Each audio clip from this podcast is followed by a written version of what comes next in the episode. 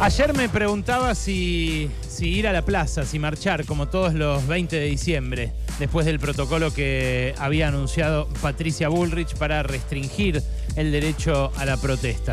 Yo voy todos los 20 de diciembre a la Plaza de Mayo.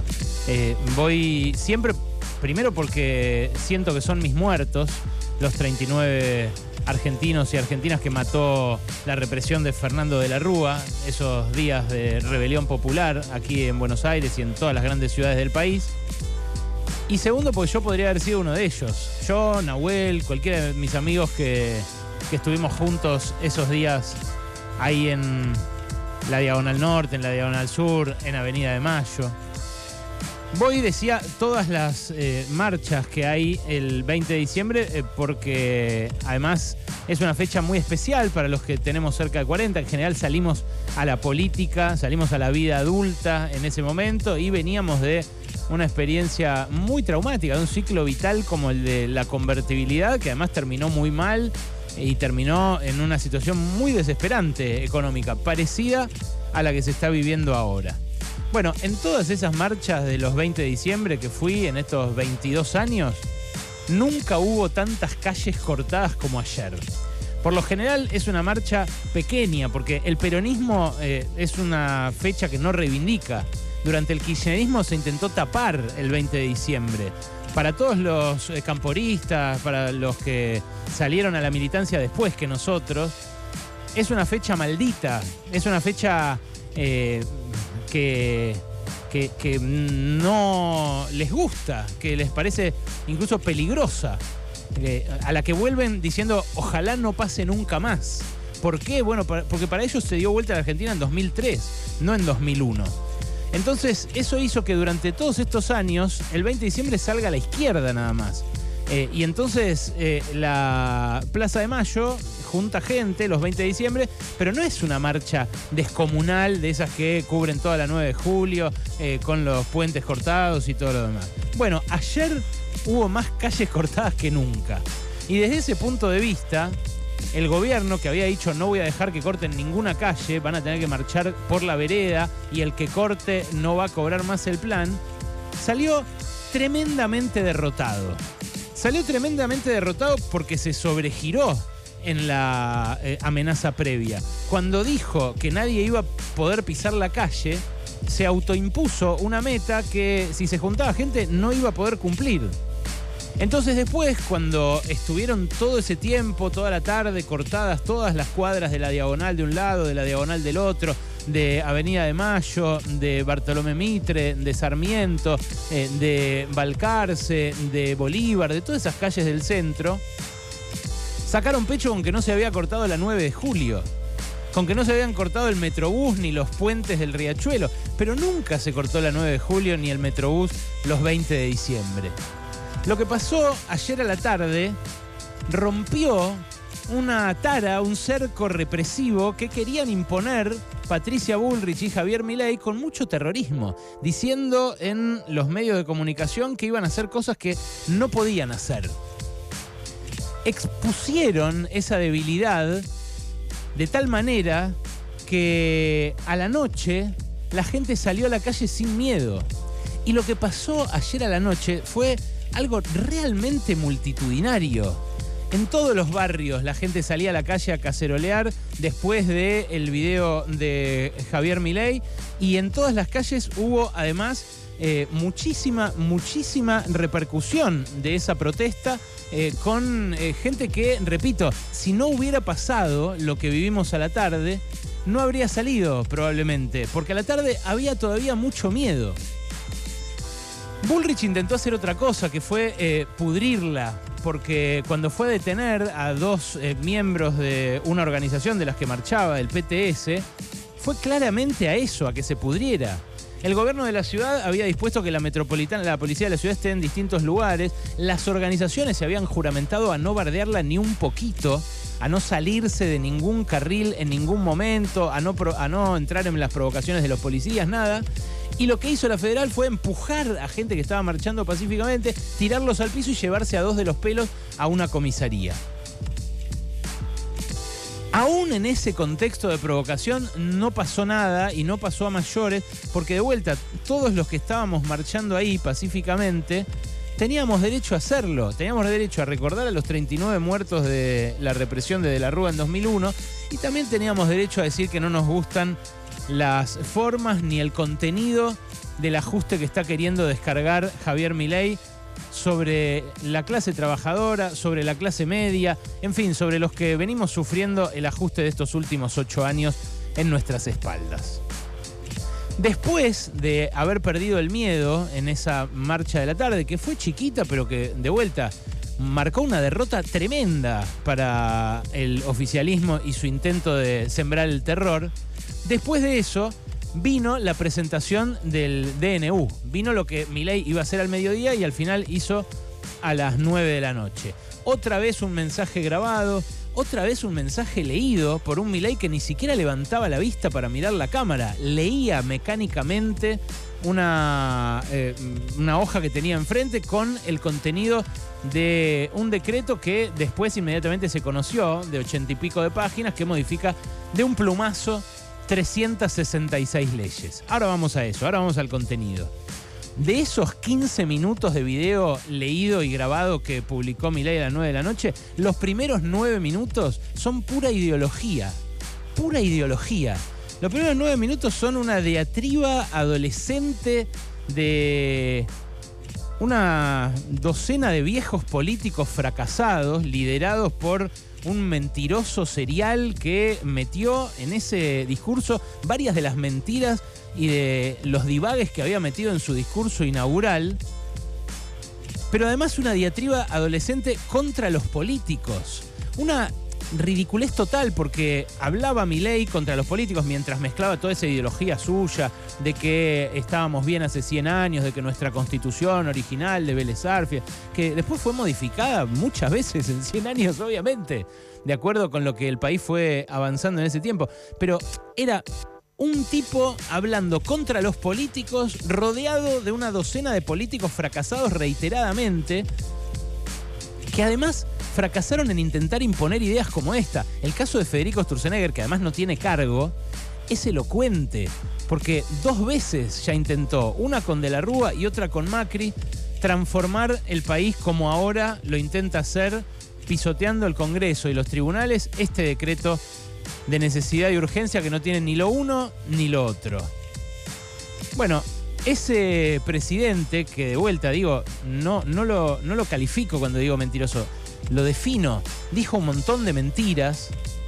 Ese presidente que pretendió eh, falsear, buena parte de la historia argentina también, le dedicó dos tercios del discurso a eso, a intentar justificarse.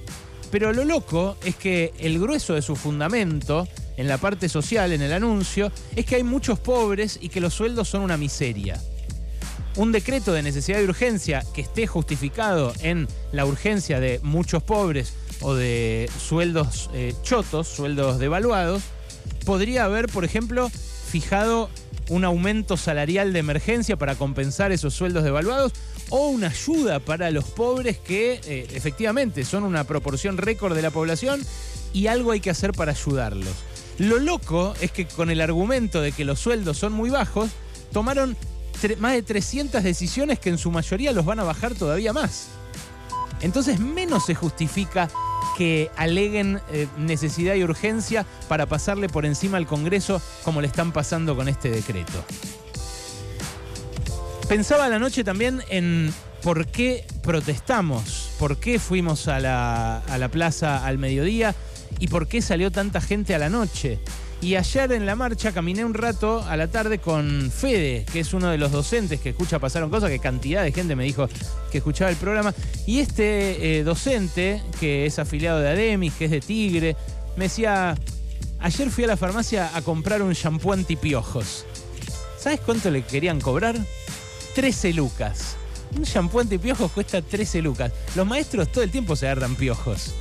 Me dijo, voy a tener que volver al vinagre porque no tengo para comprar dos veces por mes un shampoo antipiojos de 13 lucas. Pero tiene un problema más, que es que a la escuela llega lancha colectivo. Y la lancha colectivo está más subsidiada todavía que el bondi. o que el subte o que el tren. O sea que le va a subir una bocha para viajar a partir de enero eh, cuando rija este decretazo. Bueno, a él esta reforma por decreto le baja el sueldo a través de varias vías.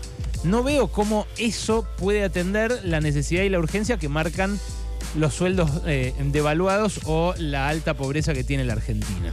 Pero hay muchísimo más para analizar de este decreto. El contenido laboral de este decreto establece eh, cosas como, por ejemplo, la restricción del derecho de huelga. Se exige eh, que los maestros, cuando hagan huelga, dejen un 75% de los cursos funcionando.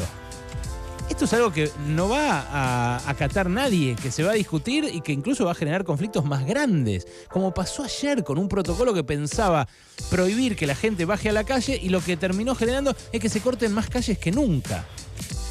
El decreto también ataca a los gremios eh, de varias maneras. Eh, restringe la posibilidad de que se hagan asambleas en los lugares de trabajo.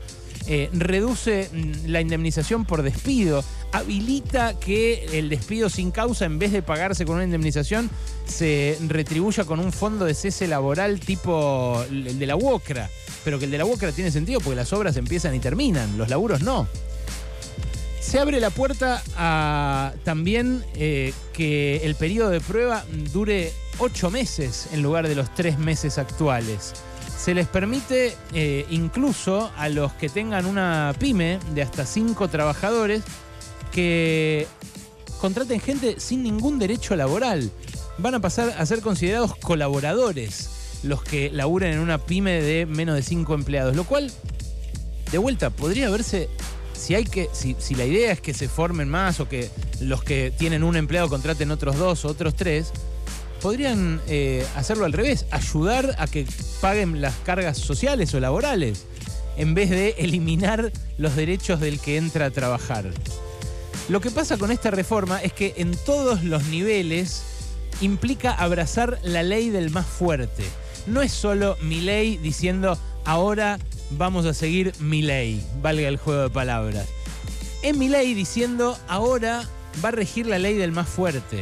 ¿Por qué? Bueno, eh, porque eh, también eh, se eliminan todas las ventajas que tienen las pymes para proveer al Estado, para proveer a los grandes supermercados, para que no se abusen de ella los eslabones de las cadenas de producción que son más concentrados o que tienen más fuerza. Por ejemplo, la ley de góndolas o el compre argentino eh, son leyes que han servido muchísimo para que las pymes aparezcan en las góndolas de los supermercados. En provincias alejadas de la capital, esto permitió que los proveedores locales empiecen a vender en los supermercados, cosa que antes no les permitían terminaban siendo provistos por empresas de acá que tenían un costo logístico altísimo y que les terminaban cobrando muchos más caros los productos. ¿Por qué? Bueno, porque al supermercado le convenía hacer una compra a gran escala y luego distribuir.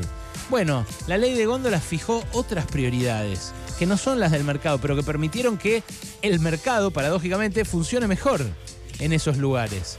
El compre argentino es eh, impresionante, pero las principales economías del mundo lo recontrausan. El Buy American en Estados Unidos es eh, súper restrictivo.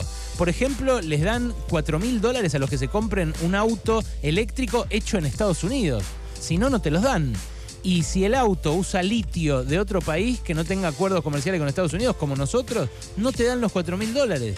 Entonces, las economías del mundo importantes, las economías a las cuales les gustaría parecerse, a los que gobiernan hoy, son economías que usan estos mecanismos. Porque son leyes que administran los mercados, que no, no los destruyen necesariamente. Esta visión anarcocapitalista de la ley del más fuerte es una visión que tienen solamente algunos, muy poquitos en esos países ricos. Y es una visión que se apoderó de nuestra ultraderecha y de buena parte del empresariado también que decidió jugársela eh, a bancar esta ultraderecha y su embestida contra los laburantes. Eh, también va a barrer este DNU con la ley de abastecimiento, que permitió, por ejemplo, en la pandemia que se fijara un precio máximo al alcohol en gel. Si no, en pandemia, ¿cuánto te habrían cobrado el alcohol en gel? ¿Cuánto te habrían cobrado los barbijos? Cuando era cuestión de vida o muerte tener un barbijo. Bueno, la ley de abastecimiento le fijó un límite a ese, a eso. Eh, todas podría decirte algo de cada una de ellas que amerita una discusión parlamentaria, pero todas tienen que discutirse en el Parlamento. Por lo que decía ayer, ayer en este espacio hablábamos de que Milei se quiere convertir en un emperador. ¿Por qué? Bueno, todas estas leyes insumieron una larguísima discusión. Ponele que incluso para cuidar la guita del Estado lo hagan. Cada una de estas leyes insumió muchísimas horas de dieta legislativa, de asesores, de transmisión por televisión, de gente que perdió el tiempo viéndolas. La ley de manejo del fuego, que se aprobó cuando teníamos todos los días humo a la mañana en nuestras casas, en, acá en Buenos Aires, en Rosario, en varias ciudades más. Lo que dice es que el que incendia intencionalmente un campo por 30 años no lo puede vender. Van a derogar eso de tal modo que ahora van a volver a incendiar masivamente campos porque los van a poder vender inmediatamente después. Es así de simple. La ley de tierras que prohíbe que eh, un extranjero compre miles de hectáreas en una zona fronteriza. ¿A quién beneficia? Que se la elimine, que se la derogue. A los extranjeros que se quieren comprar, ahora que está todo devaluado en Argentina, que están todas las propiedades más baratas que nunca, a precio de remate nuestro país. Que se elimine el banco de información minera. ¿A quién beneficia? Sí, a las multinacionales mineras que la pusieron a Flavia Rollón como secretaria con masa y que la dejaron a Flavia Rollón ahora como secretaria del área con eh, Javier Milei. En todos los casos se legitima algo que en el capitalismo pasa todo el tiempo, que los más fuertes se imponen. Esto lo que viene es a refrendarlo, a cristalizarlo, a reforzar esa idea de que rige la ley del más fuerte. Bueno, este límite que encontró ayer eh, Javier Milei a mí me parece eh, muy interesante para lo que viene. Porque de algún modo ayer, en dos tiempos, ¿eh? a la tarde, mucho más minoritariamente, pero simbólicamente mucho más importante, y a la noche, muy masivamente, y con el agregado de que era la clase media. Eran los argentinos de bien los que salieron a cacerolear. No eran los piqueteros como quisieron estigmatizar a la marcha de la tarde. A pesar de que en la marcha de la tarde había, por supuesto, protestas de distinto tipo que confluían. Pero lo de la noche le asestó un golpe y le fijó un límite a Javier Milei porque eh, le planteó eh, un espejo que le mostró su propia debilidad. Esa debilidad que quedó al descubierto cuando a la tarde hubo calles cortadas, después de que Bullrich dijera no van a poder cortar ninguna calle, es la debilidad que tiene Milei aún habiendo ganado las elecciones con el 55%. Porque Milei no tiene ningún gobernador, no tiene eh, más de una treintena de diputados y no tiene más de una docena de senadores. Con eso solo no puede hacer nada. Si avanza con toda esta batería de medidas regresivas, eh, después de haber lanzado ya un paquete recesivo de devaluación, eh, con ajuste brutal, como el que anunció la semana pasada Toto Caputo, si avanza es porque alguien del sistema político lo avala. Están los votos para frenarlo. Van a tener que dar sus explicaciones, en todo caso, tanto peronistas como radicales y macristas, en caso de que no frenen este verdadero atropello contra la democracia y contra la división de poderes en la Argentina. El gobierno, es cierto, fue votado por el 55% de la ciudadanía, pero muchos, antes de ese balotaje, decían, no va a poder hacer todo lo que dice que va a hacer.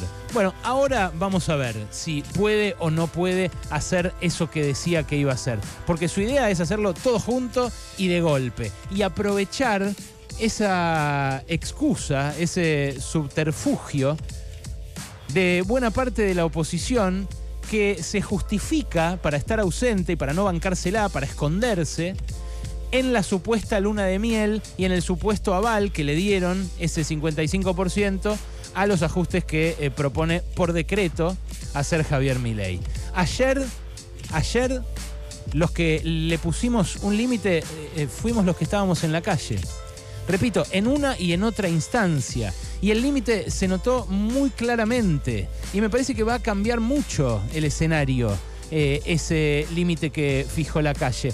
Porque hasta ahora era atronador el silencio de todos los referentes de la CGT, de la CTA, de los principales gremios, del kirchnerismo, del masismo, del albertismo, de todas las tribus del Frente de Todos que venían midiendo la relación de fuerzas, como hicieron también durante su mandato.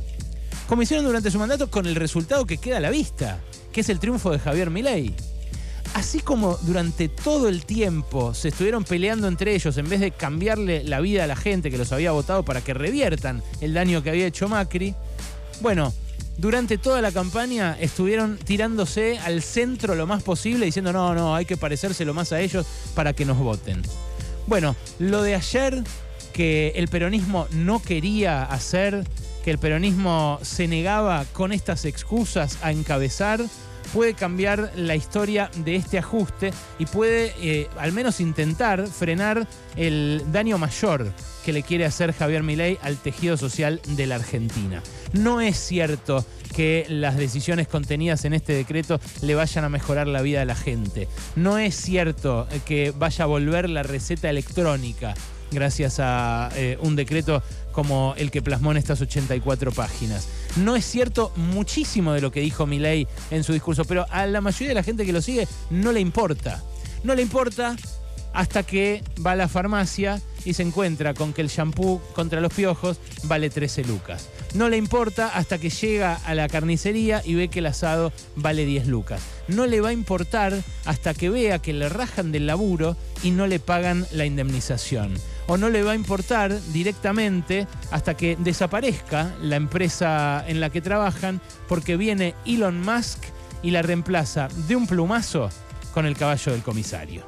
Pasaron cosas. Cosas. Hasta las 16 con Alejandro